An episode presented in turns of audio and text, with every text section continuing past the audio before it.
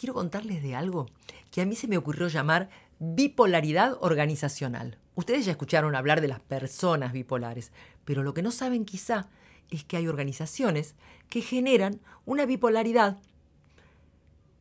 Todos escuchamos hablar muchas veces del burnout. El burnout es ese estado de quemado, de agotamiento por exceso de trabajo. Pero también se habla hoy de otro concepto muy interesante que es el bore-out, o sea, una forma de desgaste laboral que está relacionado con qué? Con el aburrimiento.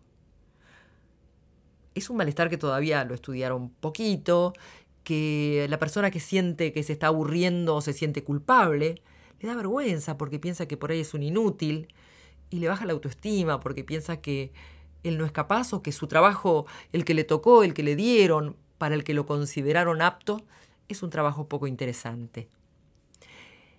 Pero ya se dice que hay una epidemia de bore-out, que es que el 30% de los empleados dicen aburrirse en el trabajo y que cada vez más hay gente que se aburre en el trabajo. Ambos, burnout y bore-out, coinciden en el mundo laboral y aunque parecen opuestos, tienen en común el sufrimiento y el deterioro de la salud, y como siempre cuando se deteriora la salud y se sufre, los vínculos también quedan afectados. Los síntomas son parecidos a los de la depresión. Cansancio, alteración del sueño, trastornos de la alimentación, comer demasiado o perder el apetito,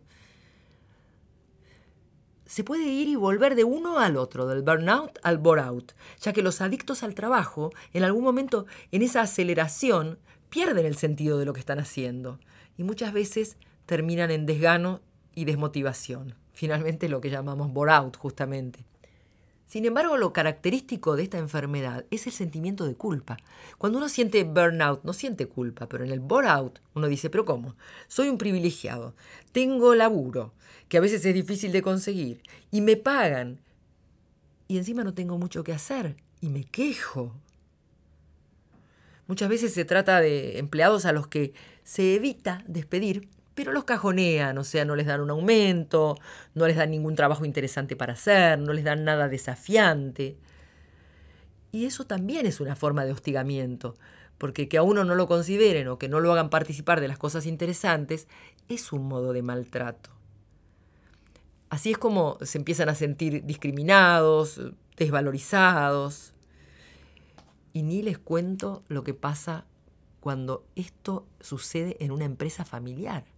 Cuando uno de los hijos, hijas, sobrinos no consigue que lo hagan participar de las decisiones importantes y de los desafíos nuevos que está generando la compañía.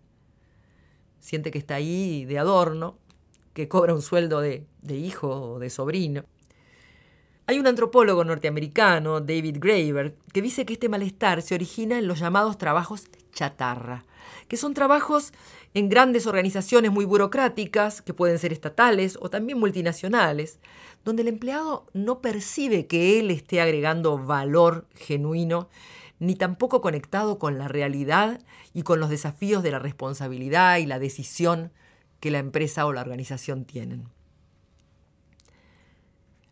Por otra parte, el burnout está sobrevalorado laboral y socialmente. ¿Cómo no vamos a admirar a una persona que se sacrifica por progresar y hacer crecer a la empresa? ¿Y cómo negarle el derecho a recibir ayuda y tratamiento si hiciera falta?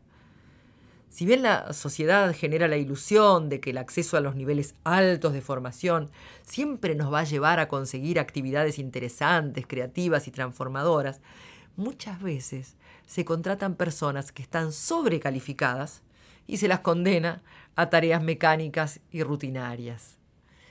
En esos casos aparece el síndrome de aburrimiento y el desaliento se hace difícil de justificar, sobre todo en las épocas de crisis en las que muchos otros están tratando de encontrar trabajo. Se les da soluciones y consejos simplistas. Cambie de trabajo, recupere su libertad, transfórmese en un emprendedor independiente, y la persona cada vez se siente más desasosegada y más confundida. Para peor, muchas veces se cree que esto es una depresión, o sea, algo que le sucede internamente a la persona por problemas de su personalidad, y no por el contexto que lo está desvalorizando y quitándole la motivación. Aquí lo que está en juego no es solo la salud de la gente, sino la calidad de su trabajo, ya que las personas van perdiendo la capacidad de reacción, se paralizan y si llega algún desafío importante, ya han perdido motivación y sin duda vitalidad. Por eso es importante que por más que uno sienta que va a ser visto como un inútil o como alguien que no está cumpliendo con su trabajo, se le pueda preguntar al jefe, al líder, ¿cómo puedo hacer mejor mi trabajo? ¿O por qué no me da alguna otra actividad, desafío, posibilidad? Porque tengo la capacidad y tengo las ganas y el entusiasmo de hacerlo.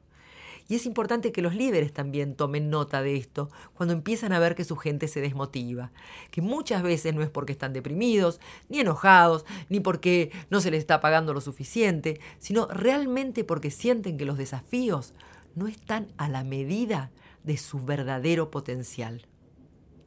Bueno, pensemos un poco en todo eso porque si lo mejoramos, vamos a mejorar el modo en que nos sentimos y los resultados en nuestro trabajo y el modo en que colaboramos con la gente que colabora con nosotros.